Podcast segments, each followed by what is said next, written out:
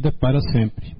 Em uma só existência, não podes querer alcançar todo, tudo, mas também não podes adiar os mais importantes ajustes que te fará progredir em teu processo evolutivo. Sim, meus queridos, muito respeitosamente vos alerto para não deixar passar despercebido os compromissos assumidos na pátria espiritual e no planejamento reencarnatório. Sim, o sabemos o quão é difícil se parece quando se está encarnado.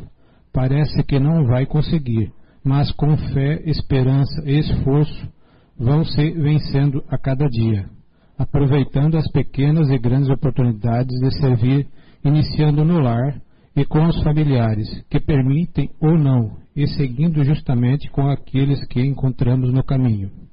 A vida é para sempre, mas cada passo e cada ato são medidos. Portanto, queridos do coração, atenção para o tempo desperdiçado. A vida terrena não é feita para o lazer, e sim para completar com o trabalho árduo e depois o descanso merecido. Amém muito e se utilizem do maior auxílio e o meio de ligação que é a prece. A vida só é para sempre, contando com o espírito imortal. Ama para sempre, perdoando mais aos outros e a si também, com a cobrança devida. Sempre no auxílio. Lúcia. Psicografia recebida pelo médium Zé Araújo em 22 de 4 de 2012, na reunião mediúnica da CEU, Recanto do Saber, em Blumenau, Santa Catarina.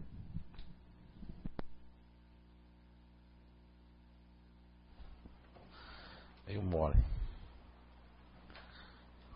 Boa tarde a todos. Sejam muito bem-vindos, muita paz. E então vamos dar início. Isso aqui é para quê? Para comer? Processo. De fome, né? Nenhuma água colocar. Ah, colocaram duas, eu é, Vamos lá então. Primeira pergunta. O que o senhor acha do pensamento de a carne é fraca? Os órgãos influenciam é, o nosso espírito e nossa personalidade? Podemos puxar, é, ser igual ao pai ou à mãe? É, escutei já bastante isso durante a minha vida, que a carne é fraca. Eu creio que a carne não é fraca, a carne não tem nada a ver com isso, né? Na questão de comportamento, a gente tem uns exemplos aí da própria casa que nós temos trigêmeas, né? Que duas fazem parte da nossa casa. A Carol está em outro estado e uma mesma mãe, do mesmo pai, mas não são iguais, nem parecem. Só uma que vai ter um comportamento parecido com a mãe por fazer parte do mesmo grupo de comportamento natural. Ah, acho que a Gabi, a Erotides, Dona Erotides, que já desencarnou, já psicografou, acho que uma vez ou duas. Ela tem uma filha dessas trigêmeas que saem no mesmo instante, né? E, e pasmem, são cinco filhas, todas cinco, cada uma tem um comportamento diferente. Só uma que tem o mesmo comportamento da mãe. Então quer dizer que não a psique, o comportamento não segue uma lei hereditária. Os maus congênitos também sim, né? Às vezes você tem, uma, tem diabetes, seu pai teve diabetes, sua mãe a pessoa não tem. Não quer dizer. Ah, vai depender dos genes hereditários. Agora, essa questão da carne ser fraca, tem uma questão do livro dos Espíritos que eu acho muito interessante. A pessoa que fez a pergunta devia ler são duas questões. Né? A primeira é a questão 369 de O Livro dos Espíritos, que fala mais ou menos assim. Allan Kardec pergunta se as faculdades da alma são condicionadas aos nossos órgãos, né? E a resposta é que seria o contrário. Os órgãos é que servem né, de instrumento para as faculdades da alma. Esse microfone não gosta que eu olhe para o lado de lá, então não vou olhar. Notaram isso? Quando eu olho para lá, ele começa a faltar. Vou olhar só para cá então. Ele não gosta do lado esquerdo. Opa! E aí, o que, que acontece? Nessa 369, deixa bem clara a espiritualidade de Allan Kardec que as faculdades da alma, elas utilizam dos órgãos físicos como instrumento. Mas essa resposta era um pouquinho até longa. E lá no final acho interessante a, a, a comparação que Allan Kardec faz, ou que a espiritualidade faz para Allan Kardec, que quando se vai fazer um bom trabalho precisa de uma ferramenta boa, né? Então, na mesma resposta da 369, fala que nem sempre os nossos órgãos estão é, perfeitos. A linhagem daquela, daquela, aqueles corpos que nós vamos reencarnar são perfeitos, porque são de acordo com o que o nosso espírito merece. E na 370, a questão 370, ele ainda alerta, a espiritualidade alerta sobre que os órgãos não têm nenhuma influência ao cérebro, nem ao nosso comportamento intelectual e moral. Então, a carne não é que é fraca, o espírito que está dentro dessa carne é que está enfraquecido, na é verdade. Por que nasce tanta gente o tempo todo e cada vez morre mais? Estamos diminuindo nossa idade e vai é, morrer mais espíritos? Meu, essa pergunta repete aí que eu Bem. Por que nasce tanta gente o tempo todo e cada vez morre mais? Está querendo dizer que eu acho que morre mais pessoas do que nascem, né? É, estamos diminuindo a nossa idade. Não sei se ela quer dizer que as pessoas estão morrendo mais cedo. E vai morrer mais espíritos? E vai nascer, desculpa, e vai nascer mais espíritos? No ano de 1900 1952, era lançada a obra o Roteiro, pelo Espírito de Emmanuel, pela psicografia de Chico Xavier. Nesta obra, o Espírito de Emmanuel nos informa, isso em 1952, que em torno da Terra existia mais de 20 bilhões de espíritos desencarnados conscientes. E olha que nessa época, em 1952, a Terra tinha 3 bilhões de habitantes. Mas se a gente for lá atrás, na época de Jesus Cristo, que ele estava aqui na Terra, a população da Terra era de 260 milhões de encarnados, de pessoas, de habitantes. Essa é a população atual dos Estados Unidos da América. Se nós olharmos na Idade Média, se morria, a média de vida era de 18 a 20, 21 anos. Se morria de tifo, se morria de um braço quebrado, se morria de qualquer coisa. Só em 1855 é que a gente atingiu, 1855, Coincidentemente, com a chegada do Espiritismo, onde Kardec já estava estudando os espíritos, foi que nós atingimos um bilhão, a primeira marca de um bilhão de espíritos encarnados naquela época. Só em 1855. Há épocas que nós não estávamos preparados para receber esses espíritos e ter uma mortandade muito grande, uma qualidade de vida. Há quem acredite em passagens do Velho Testamento totalmente desencontrado com a paleontologia, antropologia, geologia, que é a idade das pedras também, que se diga que o Abraão, lá o pessoal vivia 150 anos, impossível. Só se era extraterrestre, se era de outro planeta. Porque se na Idade Média e antecedeu a gente vivia 18, 19, 20 anos. Estamos atualmente na. São 800 gerações desde que Começamos a 800 gerações já passaram. É uma média grande, né? O doutor Hernando Guimarães Andrade fez, uma, inclusive, uns cálculos aí. Ele que encontrou para a doutor Ian Stevens 72 casos aqui no Brasil. Uma média que ele fez que a gente fica na intermissão, como dizia ele. Ele foi um dos cientistas que fizeram esse cálculo. Um abraço, doutora Suzuko Hashizumi, né? Então, imaginem que nós temos hoje praticamente 8 bilhões de habitantes, não é isso? Quase 8 bilhões de habitantes na Terra. Lembra dos 20 milhões lá em 1952? Tinha 3. Com 20 dá 23, né? Que vai e que volta numa média aí. Nós temos uma Dizem que tem uns dados que desen, é, nascem 380 e poucos mil espíritos reencarnam por dia. E 157 mil desencarnam por dia.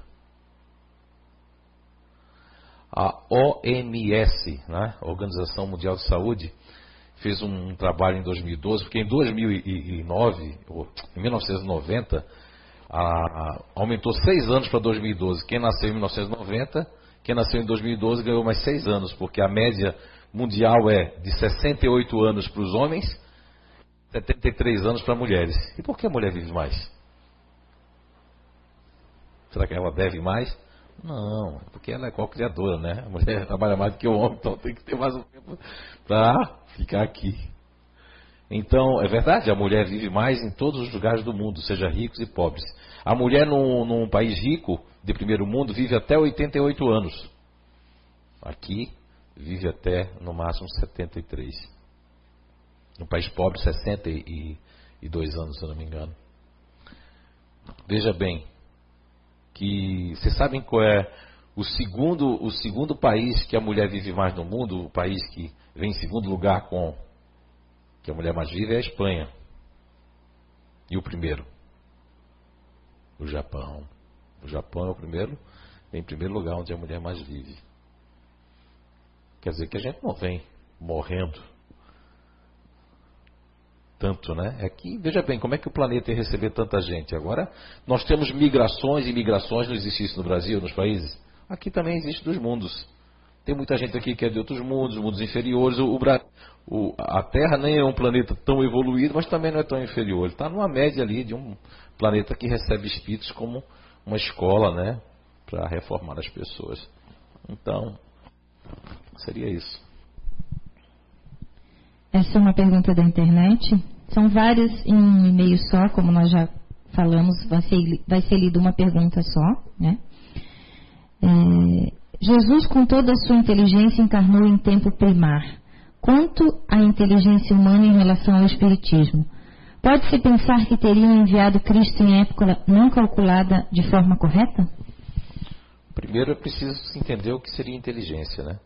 No Livro dos Espíritos, na questão 73, 74, 75, Allan Kardec, por diversas vezes fazendo um questionário muito forte, indaga a espiritualidade se o instinto e a inteligência são a mesma coisa, se um depende do outro, e o tempo todo a espiritualidade vai colocando que o instinto é uma coisa, a inteligência é outra. A vinda de Jesus, naquela época, eu vejo super necessário o seguinte: imaginem que as pessoas só querem olhar o livro chamado Bíblia, né? O livro oriental, que nós fomos, o livro ocidental, que nós fomos orientados, mas se você for para um outro país, eu tive contato com budistas, e eles têm o que nós temos com Buda, porque eu achava que Buda, quando eu era criança, meu pai tinha um cinzeiro com um homem gordão assim, buchudo, com um bico desse tamanho, que todo mundo fazia assim, com um cigarro. Essa era a ideia que eu tinha de Buda. Quando eu comecei a estudar, né, Siddhartha Gautama, os ensinamentos de Buda são maravilhosos e muito mais, às vezes, muito mais entendidos do que os de Jesus. Porque Jesus não teve culpa, ele não deixou uma linha escrita, Jesus não deixou. Todo mundo que escreveu sobre Jesus não é contemporâneo de Jesus, a maioria. Muitas coisas foram deturpadas. Eu creio que um dos segredos que devem ter lá no Vaticano são escritos é, originais, tipo o Evangelho de Maria Madalena, o Evangelho de Filipe, o atleta que ninguém dá bola, outros evangelhos apócrifos. Agora, o ocidental ele vai puxar a sardinha pro lado dele, né? E Buda. E tantos outros que, que vieram, Krishna, entre outros maravilhosos também. Agora, Jesus veio de acordo para aquela raça, mesmo ele sendo mais adiantado, ele tinha que falar porque era onde ia mais se prevalecer a comunicação, eram os povos que iam. E hoje está provado isso, né?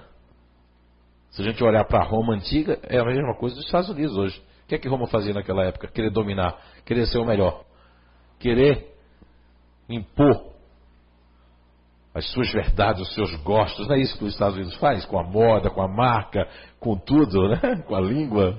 Não é verdade? Então é como se tivesse retomado esse povo todo reencarnado ali.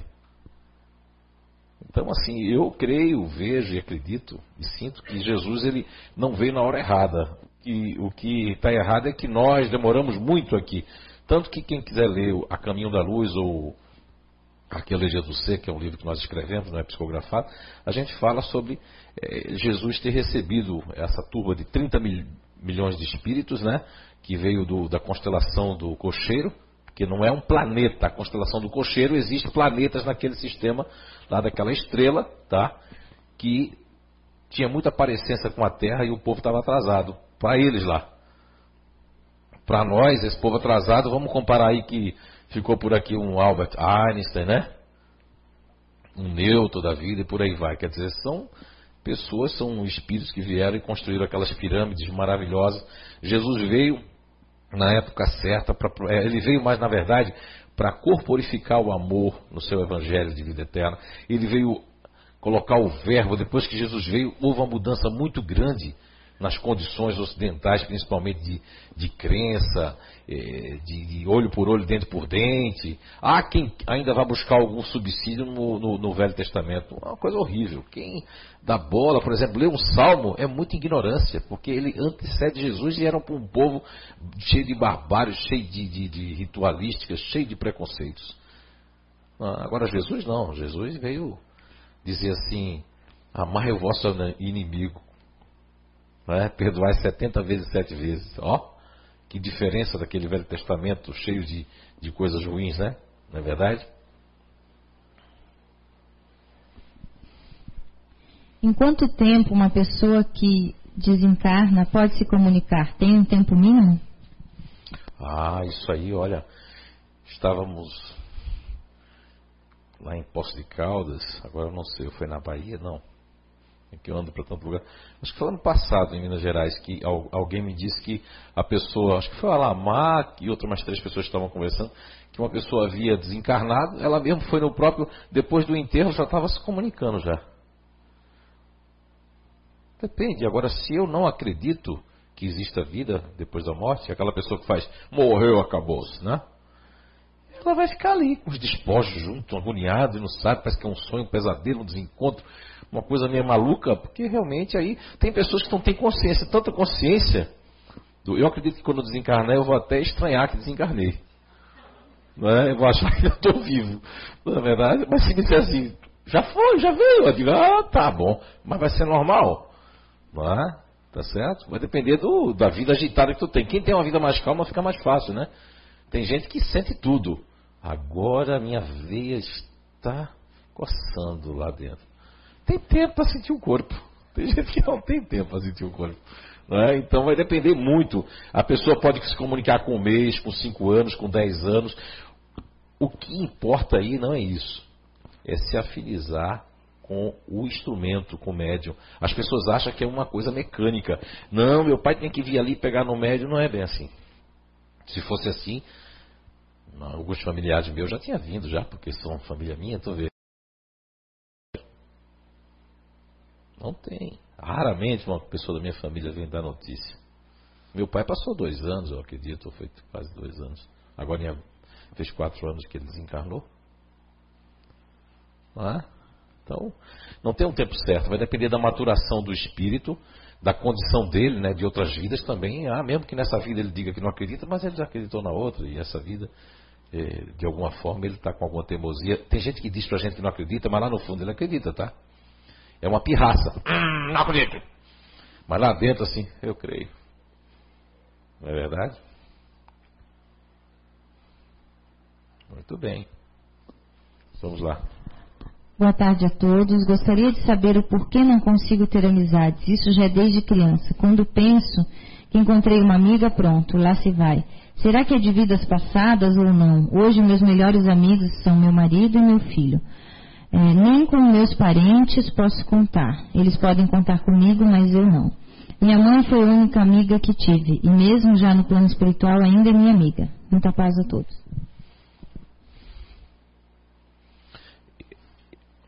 Existem alguns casos de pessoas que eu já convivi, de estar num país estranho, num lugar estranho, em família estranha, e tem assim só um pequeno afeto conhecido de longe onde a gente vai reencarnar.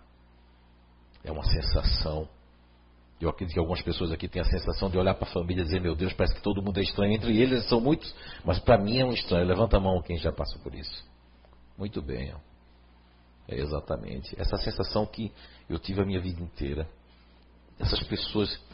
É, meu, e é tão ruim isso porque a gente quer, quer amar, amar a gente ama, mas não tem nada a ver.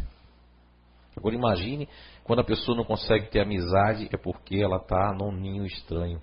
E a energia dela é uma energia de alguém que foi. Isso me vem logo de, de cara, uma pessoa que teve bastante posse, que humilhou pessoas e o fluido que vem no perispírito da pessoa é um fluido que afasta as pessoas, parece que as pessoas não têm vontade. É como se as pessoas não lembram, mas é uma pessoa conhecida. E quando nós vamos para uma pessoa bastante conhecida que fez bastante coisa, humilhou bastante coisa, que os clãs antigamente e as sociedades era mais fácil das pessoas conhecer um ícone, né? Porque não tinha televisão, não tinha nada, você está numa aldeia, você está num lugar, as pessoas sabem quem é você. E não gostam de você. Quando você reencarna e que você mesmo num lugar assim, o teu, tua energia, o teu fluido é de repelir as pessoas, das pessoas terem uma certa você pode ser. Eu conheço uma moça que é linda, bonita, bonita, bonita. Ela diz assim: Meu Deus, eu não consigo arrumar um namorado. Eu digo: É que estás espantando eles? Mas como? Uma pessoa alta, bonita, né? Mas talvez tenha algo nela ali que é tão imaculado que as pessoas têm até medo de tocar. Há espíritos que está tão assim evoluído que um espíritos mais inferiores não, não, sei lá, tem alguma energia. A energia é uma coisa muito forte a energia repele. Nós achamos que, não, não, não, não é questão do perfume. Eu já dei um passo uma senhora. Eu estava inaugurando o passe no Lar Espírita Chico Xavier, em Jaboatão dos Guararapes, Pernambuco. Fiz parte daquela casa do centro. Lá conheci o Nando Cordel, foi lá que eu conheci o Divaldo naquela época. Isso há quase 30 anos. E eu fui inaugurar o passe. Contente aquela cabine de passe que passava o vento do mar. Imagine que a casa fica assim, aqui bate o mar nas costas da casa vinha aquele vento que tinha para percorrer os passes, e eu estava foito para dar o passe, tinha dado um, dois, três, daqui a pouco sentou a senhora. Segundo o pessoal, o perfume dela era francês. O que eu sentia, o odor que eu sentia era de carniça. Meu Deus, gente, vocês não sabem. Eu queria, eu queria, eu queria sair da sala, não aguentava. Depois que a mulher saiu, acabou o cheiro, o odor. Mas era, depois eu fui perguntar, era o perispírito dela que estava daquela forma. Quem não vê cara, não vê coração, dizia minha avó. As pessoas são atraídas por carinhos. Tem, eu escutei ontem um adolescente me dizer assim: nem sei porque eu estou indo para essa festa.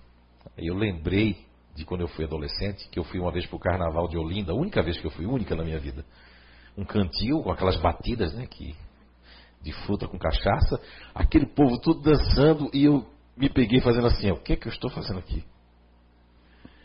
Daqui a pouco comecei a ver um monte de gente desencarnada, eu achando que era todo mundo encarnado, tinha, porque tinha o dobro. Eu perguntava um amiguinho foi comigo, mas cara, tá muito lotado, eu vou embora que eu estou tocado. Mas aqui onde tu tá só tem eu, tu e mais quatro aqui. Peguei um ônibus, cheguei quase de manhã em casa, mas eu fui. E daquele dia em diante, nunca mais eu brinquei o carnaval, porque vi que não havia condições, porque não é a questão da pessoa, é a questão de, do que você está acompanhado de energia, né? Ok. A pergunta da internet. Precisa o médium se afastar da sala mediúnica para fazer tratamento de fluidoterapia ou terapia para depressão? Meu, a pergunta sobre depressão para mim é a pessoa errada. Primeiro que eu não creio na depressão. Ainda, olha, eu não acreditava no déficit de atenção, nem em síndrome de Asperger, nem em síndrome disso. Quando esse psiquiatra lá, o pai da papa da psiquiatria, que eu esqueço o nome dele, Rosana, você lembra não, né, também? Mas você sabe, você é psicóloga, né? Que ele detonou aí, né? Tem lugar do Nordeste que diz assim, não fala nada que isso existe, para a gente poder comprar, ganhar o nosso dinheirinho. Mas há quase 20 anos que eu não acreditava naquilo, isso não pode ser uma coisa. Que a síndrome é um diagnóstico. Para quem fez direito aqui, seria o mesmo que uma jurisprudência de algum caso que acontece lá e que vai se julgar. Bem, então, mas vamos, vamos fazer de conta que a depressão existe, né? Quer saber se o médico. E aí o médico ser... afastar, olha, aqui na casa a gente faz o contrário. Aqui a pessoa. Só no passe é que a gente dá uma afastada, porque se a pessoa está com energia ruim não vai dar passe. Mas de outros trabalhos aqui, a gente quer que a pessoa continue trabalhando para poder, porque se parar, o obsessor diz assim, agora ela não volta mais. Até um livro emprestado que a pessoa pega, não sei se o obsessor ri assim, né? Talvez o dela ri dessa pessoa, não sei. Mas, é brincadeira. Mas, por exemplo, já encontrei uma pessoa na rua 15 de novembro, se escondia de mim, eu não estava entendendo. Se escondia, escondia. Mas parece que as coisas né, faz assim. Ela não teve outro jeito que eu fui pro shopping da Érica, ela estava lá, a pessoa, quando veio até de cara. Eu vou entregar o livro porque eu nem sabia que livro. As pessoas acham que a gente é daqui, a gente sabe tudo daqui. Eu nem sabia o que a pessoa estava falando. Eu digo, não estou compreendendo. Não, não, eu, eu, eu, deixei de lá porque eu não entreguei o livro, também não fui mais, também não tinha dinheiro para comprar, depois eu me afastei de lá por causa do livro. Olha o que um livro emprestado pode fazer. Você imagina a pessoa sair da mediúnica e não trabalhar mais. Não. A depressão pode ser aquela, aquele estado de tristeza, pode ser quando eu não tenho nada de orgulho, não tenho nada, não tenho motivo para estar assim. Então tem alguma coisa espiritual. Então tenho que estar na mediúnica, servindo, melhorando e ajudando. Tem uns negócios de achar que de orgulho e vaidade, né? Eu não estou bem, eu não vou dar palestra, eu não estou bem. Não, aí é que tem que dar palestra porque aí é que você vai estudar e vai ver no espelho, né? Esses dias, escutei um comentário da presidente da casa dizendo assim: Você já notou que tem uns faces aí? Eu digo, mas eu não tenho tempo de estar no face, minha querida, né? Ela disse: Não, eu entrei para ver os faces dos trabalhadores e palestrantes. Alguns não tem uma coisa postada do Espiritismo, só vídeos. Eu digo para você ver, né? Talvez a pessoa não se tocou aqui. Hello, vou postar as coisas do Espiritismo, não é? Está vendo você? Às vezes não é que a pessoa não quer, é um desligamento que a pessoa tem. Se a pessoa vai sai da mediúnica e vai fazer um tratamento e fica fora, é capaz de se aproveitar. Se aproveita um livro, imagina a pessoa sair do tratamento. É melhor com tratamento e tudo. A gente aqui na casa faz diferença, tá? Por que tudo dá errado na nossa família, tantas perseguições?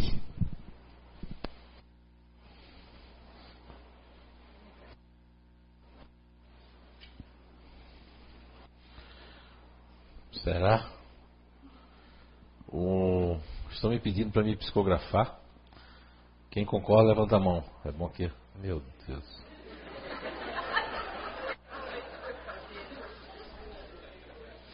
É que dessa vez me pediram. Aí ficam me pedindo. Aí depois é ruim, porque não vem psicografia para vocês vocês ficam chateados. É por isso que eu não gosto de psicografar quando eu vejo aquelas caras. Para mim não veio. Eu, eu vou ceder de bom tom. Tá? Mas Eles é, como é que é a pergunta mesmo? Agora você não vai conseguir responder vai a pergunta. Vai conseguir, não vai, quer ver? Por que, que tudo dá errado na vida da pessoa? É, por que tantas perseguições? Por causa da exposição. Minha avó dizia uma historinha quando eu era criança. Caveira, quem te matou? A língua! Quando a gente conta os nossos planos, que vai fazer, tem gente que não, não aguenta, pega o telefone e faz. Aí a pessoa atende. Ai, eu vou te contar. Eu amanhã vou. Ou a pessoa dá bom dia, a pessoa justifica já contando a vida toda. Ah, bom dia, mas eu tenho que ir lá no médico para fazer isso, talvez eu fazer um exame, não sei se vou fazer a plástica, não sei se vou... Então, um dos motivos, né? Será que eu devo mesmo? Dá uma sentadinha ali. É? Ah, então vamos tirar esse negócio aqui. É. Isso vai machucar minha cabeça. Ai, Jesus.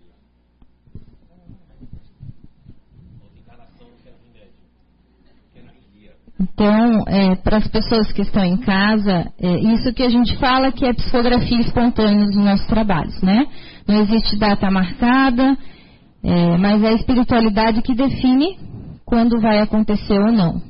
Então, que ninguém tem nenhum nome aqui registrado, nenhuma entrevista prévia, e ninguém sabe as pessoas que irão psicografar, os espíritos, né?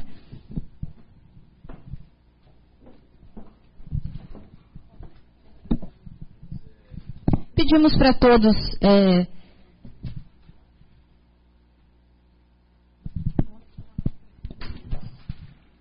Tem um espírito que ele não vai psicografar, mas ele manda um recado só para dizer que ele está aqui presente, ele não tem condições ainda. Por favor, dita o nome dele. É Carlos Vargas Henrique de uma cidade chamada Fátima do Sul, Mato Grosso do Sul. Está dado o recado.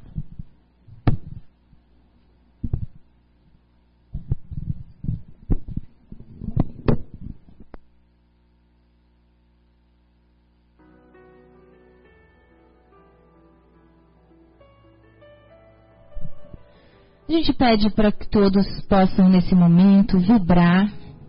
E todos sabem que não é um trabalho fácil, que a gente precisa de muita vibração, de muita oração, de muita energia, para que possa acontecer né, essa comunicação da espiritualidade maior. Vamos todos agora ouvir essa música, entrar em sintonia, não pedir para que venha fulano, ciclano, pedir para que aconteça o que for melhor, que venha quem tiver que vir, né? E se alegre pela alegria do outro.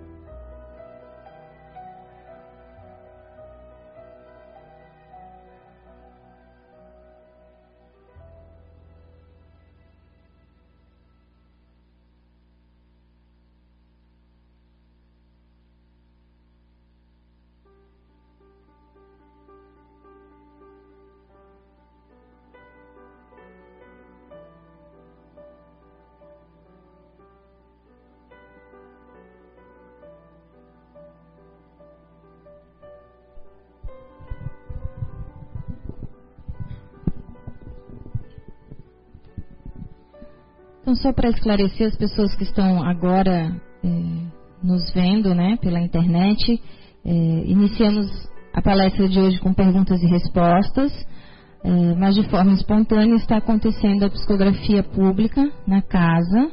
Né, apenas para esclarecer, estamos recebendo a primeira psicografia, onde estamos lendo e apenas escrevendo algumas palavras difíceis para que lá dentro eles possam é, traduzir, né? não é feita nenhuma modificação, nenhuma alteração na psicografia original. Então, é, apenas esclarecendo as pessoas que estão nos assistindo a partir de agora, que nesse momento estamos tendo a psicografia pública na casa.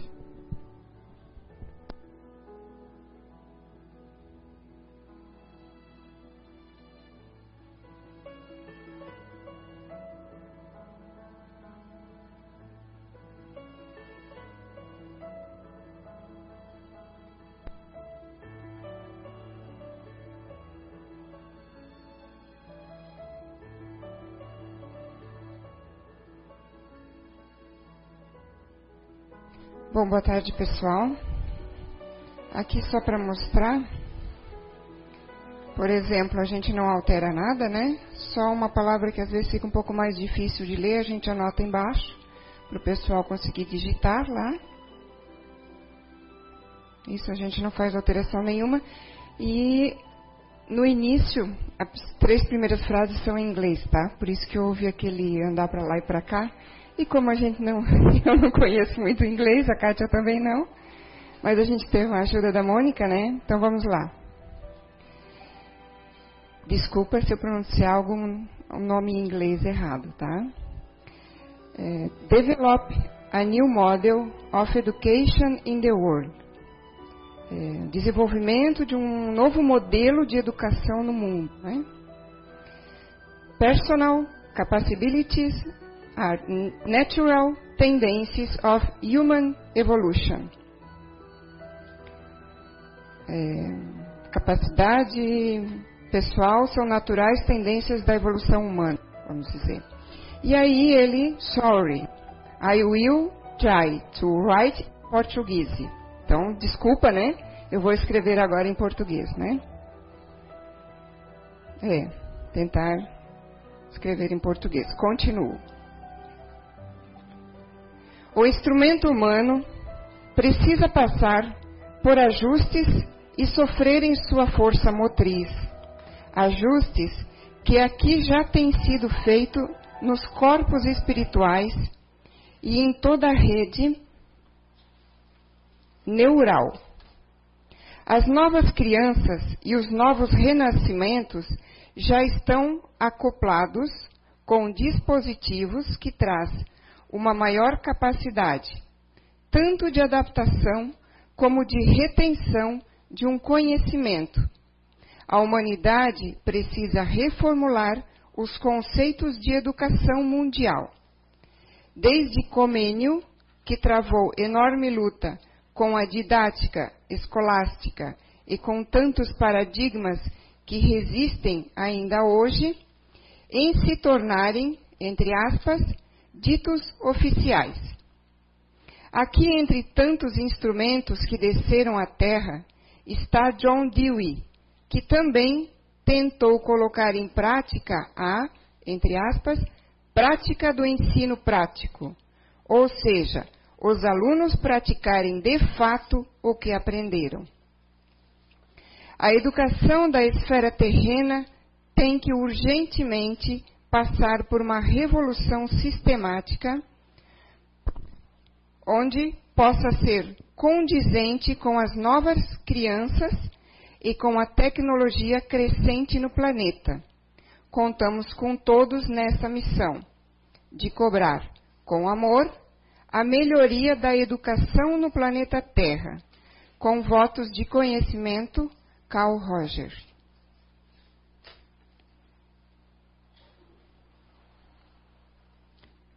Quer que eu leia mais uma vez? Não. John Dewey. D-E-W-E-Y. É, eu vou ler de novo essa parte em português, tá? Uhum, no final, então. Então, o instrumento humano precisa passar por ajustes e sofrer em sua força motriz. Ajustes que aqui já têm sido feitos nos corpos espirituais e em toda a rede neural. As novas crianças e os novos renascimentos já estão acoplados com dispositivos que traz uma maior capacidade tanto de adaptação como de retenção de um conhecimento. A humanidade precisa reformular os conceitos de educação mundial. Desde Comênio, que travou enorme luta com a didática escolástica, deve ser escolástica, e com tantos paradigmas que resistem ainda hoje em se tornarem ditos oficiais. Aqui, entre tantos instrumentos que desceram à Terra, está John Dewey, que também tentou colocar em prática a prática do ensino prático, ou seja, os alunos praticarem de fato o que aprenderam. A educação da esfera terrena tem que urgentemente passar por uma revolução sistemática, onde possa ser condizente com as novas crianças e com a tecnologia crescente no planeta. Contamos com todos nesta missão de cobrar com amor a melhoria da educação no planeta Terra. Com votos de conhecimento, Carl Rogers. Carl Rogers, Carl Gustav, Carl Rogers, né? Rosane sabe o nome dele completo, estudou ele, né? Foi um psicólogo, né? Que trabalhou essa parte de educação, exatamente o que ele fala aqui, né? Uma educação diferente, mais humanitária, e ele é um trabalhador espiritual da nossa casa. Nós ficamos sabendo há pouco tempo, acho que foi o ano passado, que ele, o irmão Roger, que nos acompanha tanto tempo na casa, era o Carl, é, o Carl Rogers, né?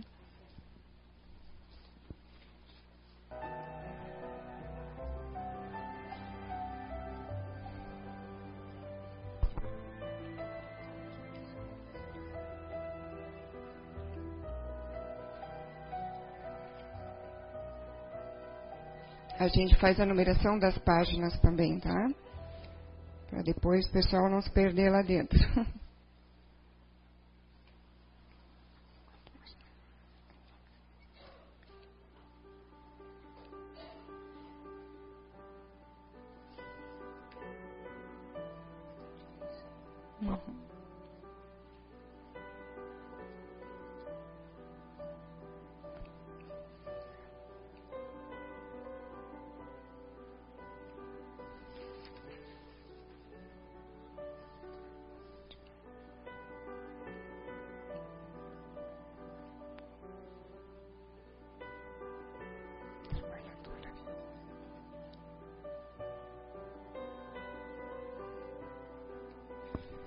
Um recadinho, então.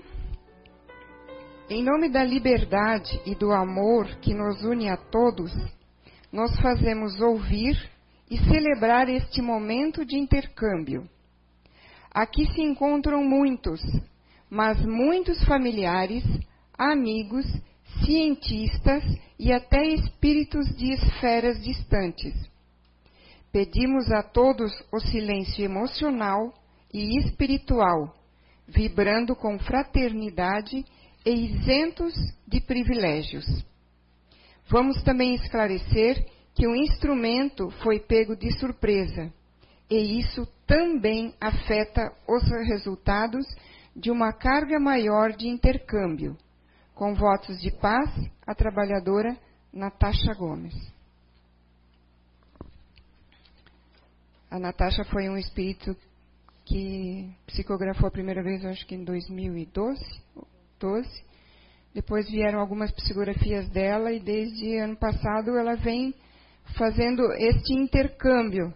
Na verdade, muita coisa é ela que faz essa parte. Algum espírito passa a mensagem que quer ser transmitida e ela que repassa para o médium, porque ela tem essa afinidade com o médium. O Sestrem, antes quem fazia esse trabalho era o Rodolfo Sestrem, né? Ele até assinava a RS sempre, né? Porque a gente pensa que é muito fácil, né? É só a gente pedir e vem uma mensagem. Só que existe, existem muito mais é, motivos e situações que impedem ou que favorecem que chegue uma mensagem do que a gente possa imaginar. Às vezes a gente é, diz que é só merecimento, mas não é só merecimento. Às vezes a pessoa que a gente quer que mande uma mensagem não está mais nem desencarnada. Às vezes ela já está encarnada. E tem essa questão desta afinidade com o médium. Não é porque nós conhecemos o Zé Araújo, não é porque nós temos afinidade com ele que o espírito nosso do parente ou do conhecido tem essa afinidade também. Às vezes ele vai se afinizar com uma outra casa espírita. Tem até que a gente já sabe dessa questão de, às vezes o espírito até está aqui, mas eles dão a vez para outros mais necessitados. Às vezes a gente se acha mais necessitado, mas eles estão vendo o todo, eles estão vendo tudo do cume da montanha. Então eles veem muito mais do que a gente. Às vezes a gente se acha mais necessitado, mas nem sempre é assim, né?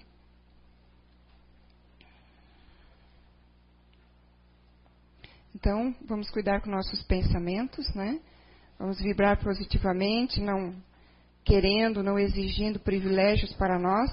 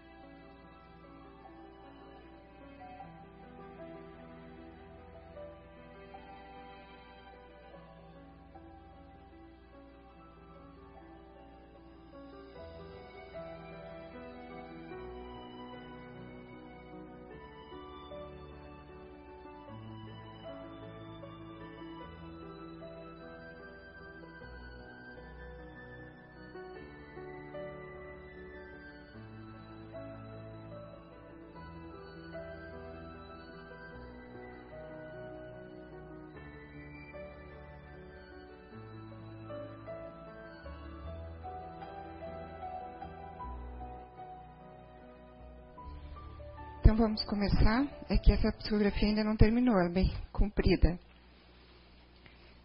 Então vamos lá. É para, pelo que entendemos aqui, é para Indaiatuba, São Paulo. Se alguém estiver nos acompanhando pela internet.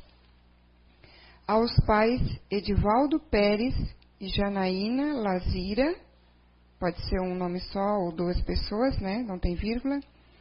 Edivaldo Pérez e Janaína Lazira e irmão César. Irmão César, familiares e amigos. Indaiatuba, São Paulo. Pessoal, o Teuzão parece T-H-E-U-S-A-O. Está vivo e tentando emagrecer. Risos. É, ninguém tem culpa. Fui levantar e subi até o guarda-roupa e caí feio. Quando acordei, estava em uma cama, lençóis muito alvos e tudo muito bem organizado. E aí lembrei do carro do corpo de bombeiros e meu corpo deitado, uma escada entrando pelo quarto, ou guarita, parece guarita. E aí, logo depois de um tempo, acredito, dias ou um mês, dei por conta que estava aqui. Estou estudando e compreendendo muita coisa. Senti muita fome e aí tomava uns caldos e nada de comida. Cesão ficou bem de barba, parece. Ficou bem de barba. Pai, mãe, continuo amando vocês e desculpa qualquer coisa. Abraços para o pessoal do CECAP, C-E-C-A-P e todos que rezaram por mim. Todas as orações me fizeram muito bem, até a de uma certa menininha. Bem, aqui aprendi para todos, é um recado para todos, né? A gula pode passar de uma existência para outra, e todos que gostam de comer muito, controlem-se, porque numa outra existência, mesmo em outro corpo, mesmo em outro corpo, o espírito marca o descontrole e sente a necessidade e engorda até sem comer. Tem aqui dois jovens de Indaiatuba e me pedem para que transmitam um recado. Mãe, cresci. Não tenho mais treze e já sei falar. Esse sou eu ainda. Risos. Vamos então para o recado. São os dois jovens. Cláudio Wilson Lavignati Sobrinho e Guilherme Antunes dos Santos. O Cláudio Sobrinho diz: Mãe, me perdoa. Você não teve culpa. Pai, desculpe estraguei a viagem de vocês. Para a família do Guilherme, perdão. Perdão a todos. Mãe, fui eu que insisti. A pista estava molhada.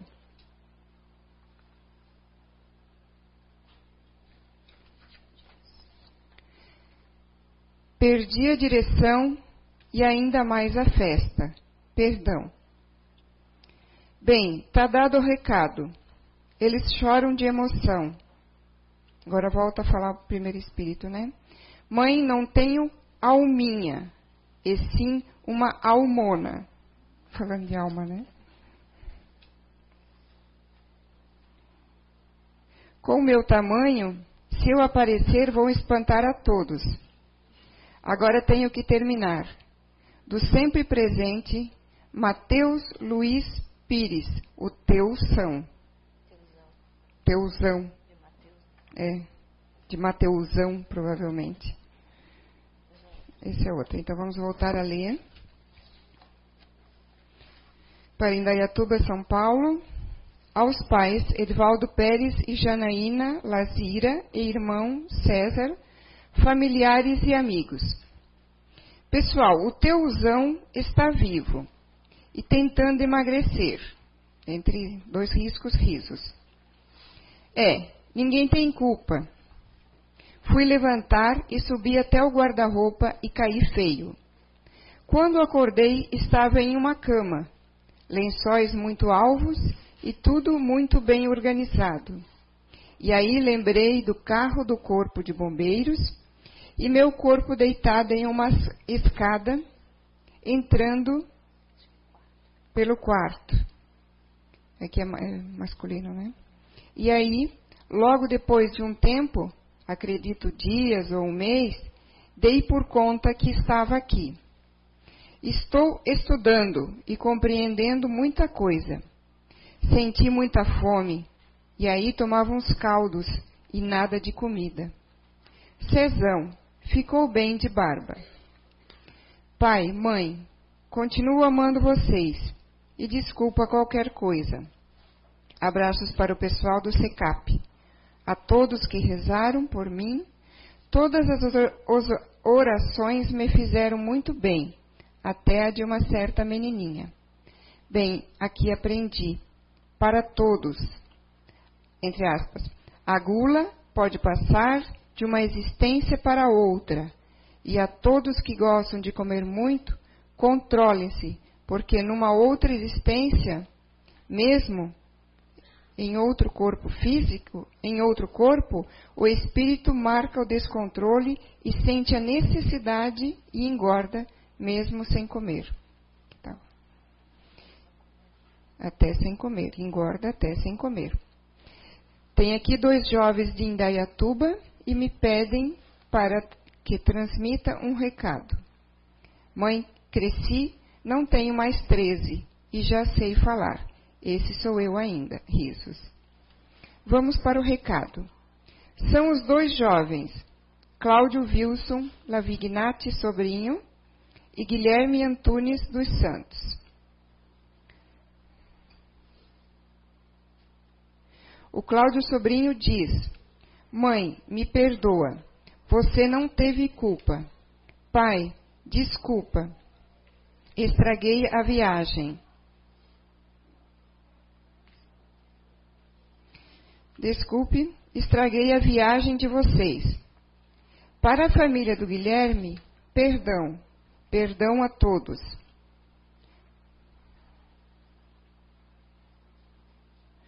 Foi eu que insisti.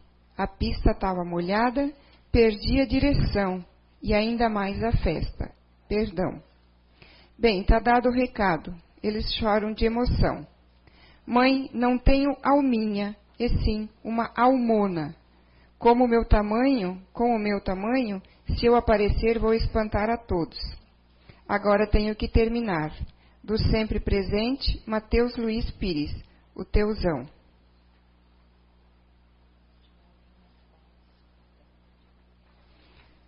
Se alguém conhecer pela internet, que mandar um recado no info.ciu.com.br, né? Pode mandar as informações.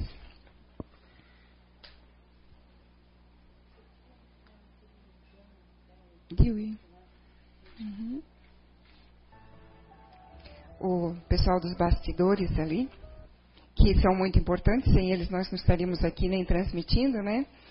Fizeram uma pesquisa, John Dewey foi educador, professor universitário. Em 1887, publicou o seu primeiro livro, Psychology, onde propunha um sistema filosófico que conjugava o estudo científico da psicologia com a filosofia idealista alemã.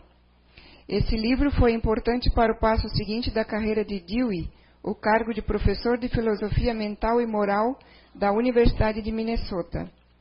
John Dewey é reconhecido como um dos fundadores da Escola Filosófica de Pragmatismo, juntamente com Charles Sanders Peirce e William James, um pioneiro em psicologia funcional e representante principal do movimento da educação progressista norte-americana durante a primeira metade do século XX. Foi também editor, tendo contribuído para a Enciclopédia Unificada de Ciência, um projeto dos positivistas organizado por Otto Neurath. Para Dewey, era, vital importância que a educação não se restringisse à transmissão do conhecimento como algo acabado, mas que o saber e habilidade adquiridos pelo estudante pudessem ser integrados à sua vida como cidadão, como pessoa. Ok. Obrigada.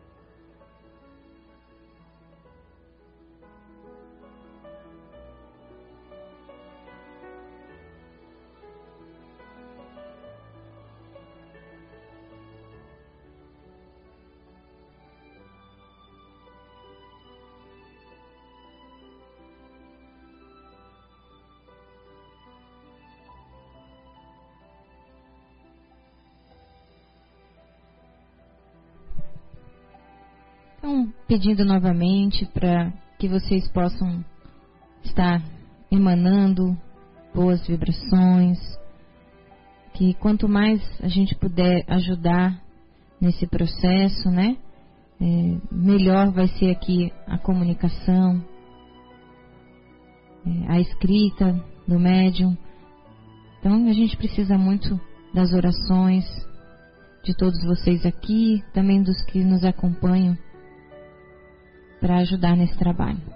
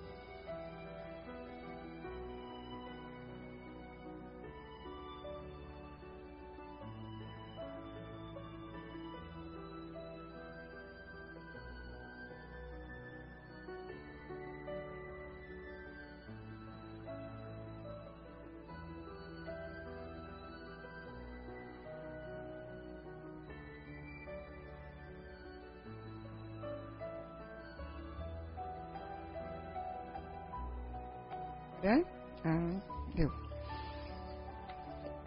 Quando começou aqui, eu até comentei com a Kátia, deve ser Fernando Pessoa. Como Fernando Pessoa acompanha o Médio Zé Araújo desde que ele era pequeno, que ele não sabia quem era o espírito, mas já via ele com o seu tradicional chapéuzinho, eles têm uma afinidade tão grande, até a Kátia comentou, como foi rápida, né? Como ele escreveu rápido essas 12, 13 páginas. Mas em compensação, por ser tão rápida, também a letra ficou um pouco mais difícil. E poesia também tem que ser interpretada. Então fica mais difícil, às vezes, deduzir, eu traduzir algumas palavras, tá?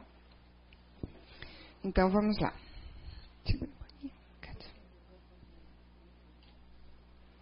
A sombra na calçada.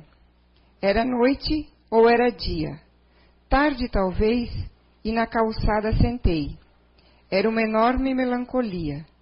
Senti a calçada quente e ao mesmo tempo desolada. Aproximou-se forasteiro que falou: Homem, sai, da, sai daí, da malfadada calçada, que as sombras gritam em devaneio, para afugentar quem nela sentar ou qualquer forasteiro. E indaguei: quem são? Ou que são? São almas cansadas que não se encontraram, nem sei, parecem das sombras ou coisa ruim. Gritam, flamejam, um sussurro, um bafejo. São todos sombras que por vezes alvejo. Tenho avisado aos desavisados da sorte, que viajam do sul, do leste ou do norte, e não conhece a tristeza da calçada, a sombra.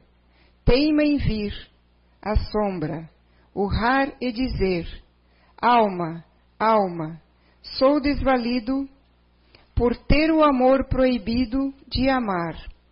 Me deixa tua companhia acompanhar não, não sei se devo. Sou apenas um transeunte de passagem nesta calçada. Como posso ajudar-te, alma assombrada? E daqui partires, encontrando teu amor e abandonando esta calçada?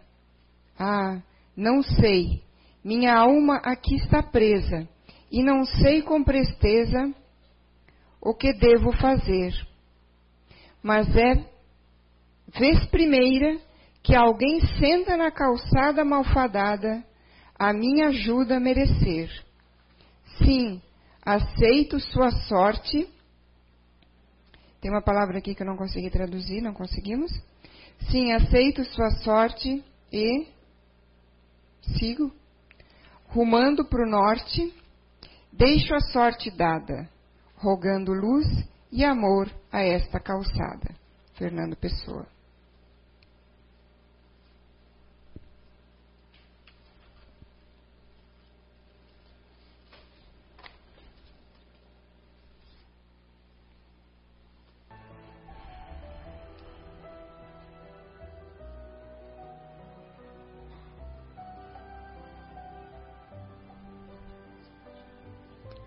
Hum,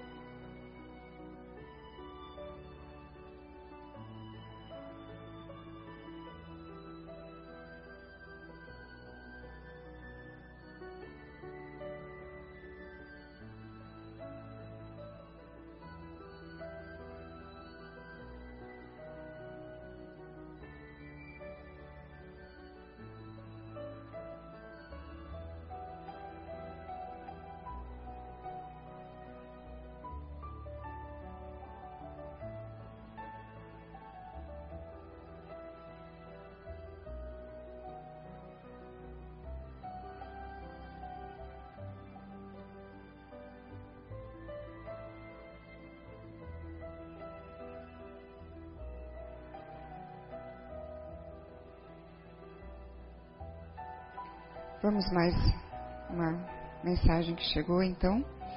Reencontro. Na saída da cidade espiritual, estávamos retornando de uma pequena missão. E irmã Vânia nos chamou a ver o caso interessante do Rodrigo, que seu amor na terra deixou. Era uma noite na terra muito estrelada, e todos zelavam pelo corpo de Matilde, que havia deixado para trás. E quando Rodrigo, aqui na colônia, saiu, fomos juntos, e ao vê-la desenfaixada do corpo terreno, ele chorou copiosamente. Longos, longos vinte e cinco anos lhes afastaram o abraço do aconchego e do beijo terno. Matilde, ainda semi-desperta, esperando serem desligados os últimos laços dos fluidos vitais, lhe avistou sem reconhecê-lo. Rodrigo. Era só paciência e uma apreensão boa, daquelas de espera de aeroporto. E depois de todas as retiradas fluídicas, Matilde liberta-se. O reencontro se deu e ficamos todos emocionados com o um abraço fraterno, e quanto mais se abraçavam, mais choravam de alegria, saudade, tantos os sentimentos que um cortejo de espíritos nos seguiam para a cidade espiritual, a nova morada. Um breve relato, o livro está vindo. Paz a todos. Luiz Felipe. Seria a continuação do livro Cidades Espirituais, que está sendo escrito já, né? E um recadinho aqui. Mãe Estrela, tudo vai passar. Cláudia, isso. Apoia. A apoia. Felipe. Cláudia e Malu estão aí, né? Então, um recadinho para vocês, tá?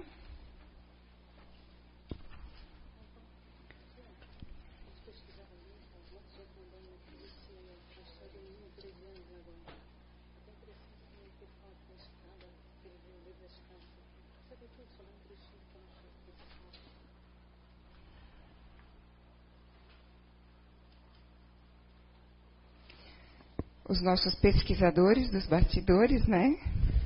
Estavam pesquisando sobre o Mateus, né? O Teusão, né? Para tentar descobrir se é, se é real mesmo, né? Se existe esse nome, se existe essa pessoa. Então, dessa pesquisa aqui eu vou ler alguns trechinhos, né? Então, estudante de 13 anos é encontrado morto na casa no Jardim Remolosope, Mateus Luiz Pires teria caído da cama ao tentar pegar algo no armário. O estudante Mateus Luiz Felipe, de 13 anos, foi encontrado morto em seu quarto no começo da noite de terça-feira, que não tem data. Ele foi achado por volta às 18 horas pelo irmão, que estranhou o fato de Mateus não ter ido à aula. Na escola estadual, professor Milton Leme do Prado, na SECAP, exatamente como estava escrito ali, C-E-C-A-P. Irmão de 17 anos, né? Fechou ele no meio das duas camas. Uma guarnição do Corpo de Bombeiro deslocou-se até o local e constatou a morte, já com a presença do pai, o tapeceiro Edivaldo José Pires, 38 anos. Entrevista à tribuna, na manhã de quinta, dia 22, o tapeceiro disse acreditar que o filho morreu em decorrência de uma queda quando subiu na cama para apanhar algo em cima do guarda-roupa. Na queda, ele pode ter batido a cabeça na madeira de uma das camas, aumentando o impacto devido à altura e o porte físico avantajado do filho.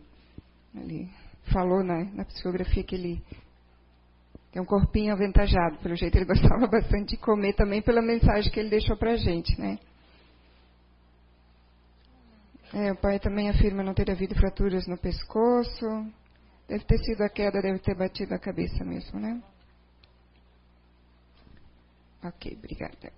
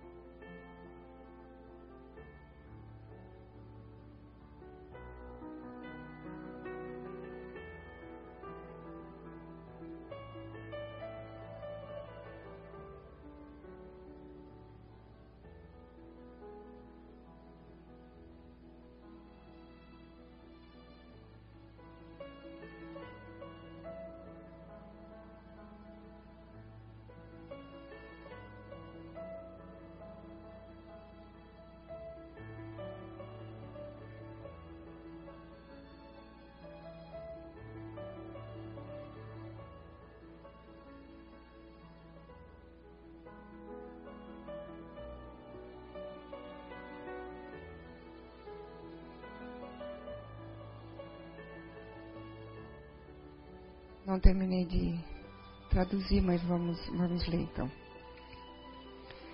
Letra, o instrumento deve estar cansado mesmo, porque a letra está ficando mais difícil. O instrumento hoje só vai poder nos oferecer um pouco. Não fiquem tristes. Temos que nos alegrar pelo bem em pouca quantidade, mas com a qualidade do amor. O espírito de Márcio, tracinho professor, se dirige para todos que fazem o SID, entre aspas, S-E-E-D, de Florianópolis, que sigam alimentando os famintos, mas não esqueçam os famintos do conhecimento. A Mônica, seu Rubens, aqui está. E da África? Mome? Mone? Move? Há várias possibilidades aqui. A Mônica, seu Rubens, aqui está. E da África, Mome, vou ficar assim por enquanto. Abraça a. A Binha? Esse nome aqui, ó. A Biola a Biola. Tantos outros aqui que junto lhes beijam e felizes estão por participarem e sentirem que a vida continua. A vida na Terra está cheia de milhares de informações e o tempo passa rápido e as futilidades tomam conta do instrumento tempo. Cuidem do tempo e o que fazer dele. Muitos hoje, hoje estão afinizando para em uma outra oportunidade escrever. A Letícia fala para o Farofa, entre aspas, te amo Segue em frente. Não desanima. Música, todos, música, todos fazem as diferentes demandar, demandas e for, esforço. Paulo Rosa. Amadeu e Carlos José falam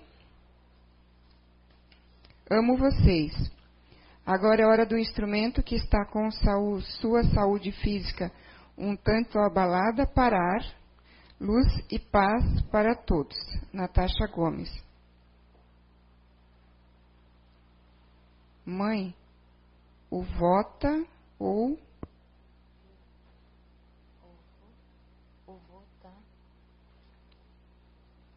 ou vou, votar ou aqui do ladinho.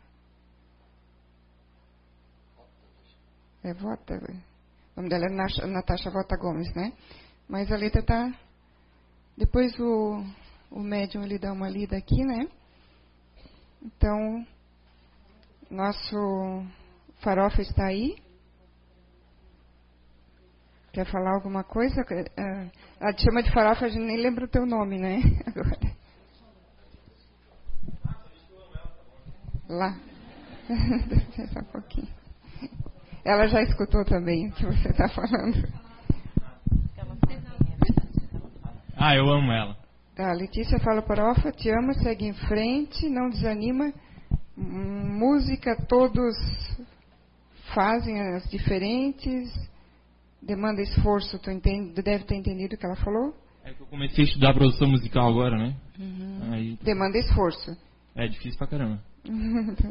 Paulo Rosa, Amadeu e Carlos José. Às às vezes é outra, né? Paulo Rosa, Amadeu e Carlos José falam amo vocês. É, e aqui passou da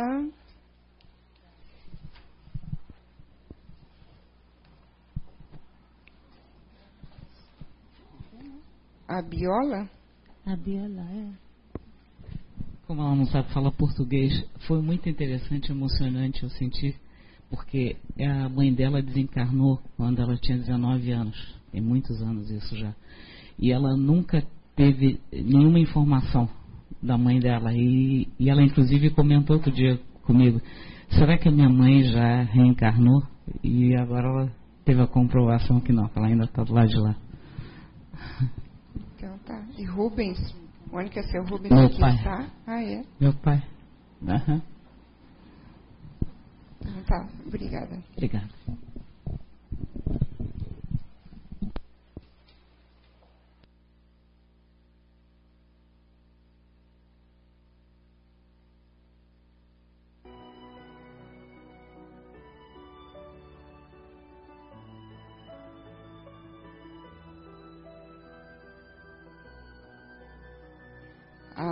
Dona Nice aqui estava dizendo que o seu Zé Araújo realmente estava doente desde sexta-feira, é isso?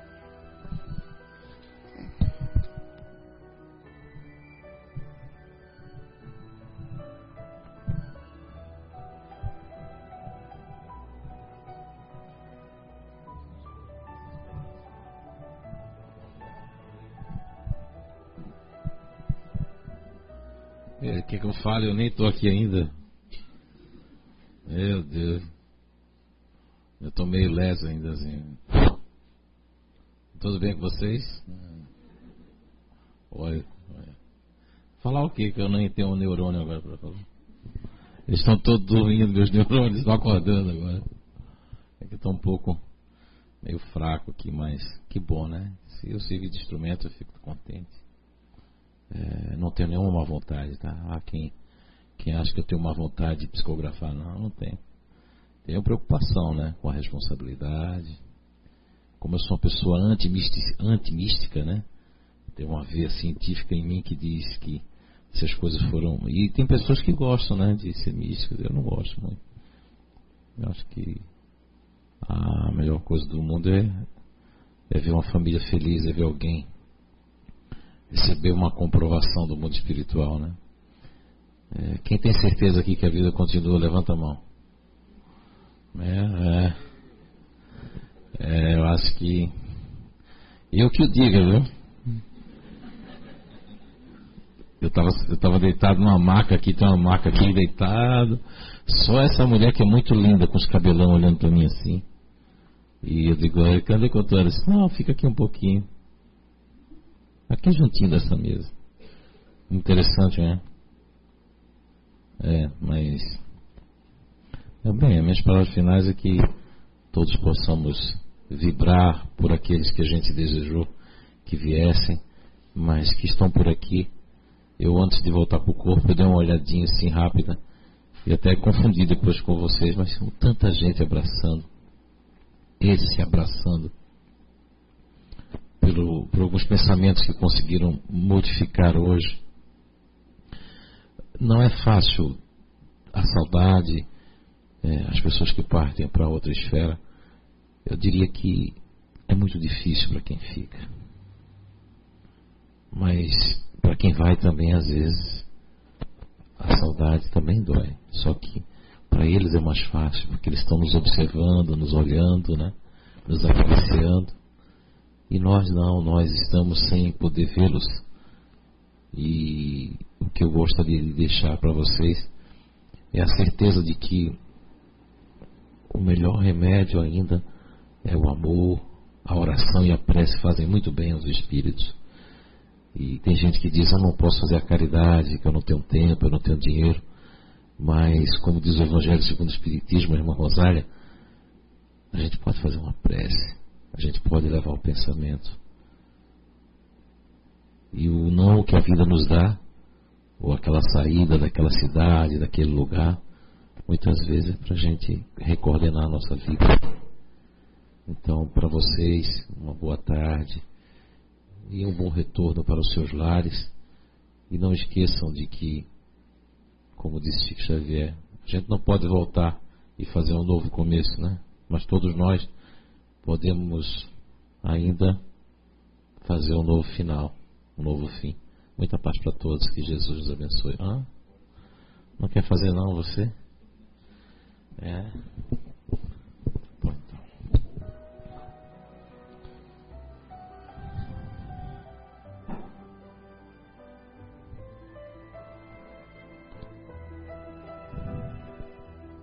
Querido Jesus, desde tua partida, nos ventos, naqueles momentos benditos que aqui estivestes, nos brindando com vossa presença, queremos dizer-te, Jesus, que o amor ou o sangue mesmo que derramastes não foi em vão, nesta tarde, nesta noite, neste país tão amado Brasil, estamos nós, irmãos, lusitanos, a dizer: Jesus, nos abençoa todos os espíritos que povoam a terra e que, mesmo às vezes, no descontentamento dos dias, na carne que sofre,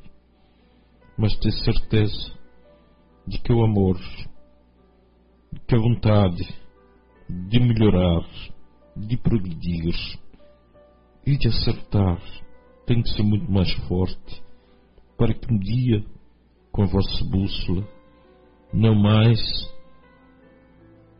desmentido pelo sofrimento que é passageiro, mas o norte do amor que norteia não a sorte, mas nos fortalece em Jesus Cristo, que é o nosso guia.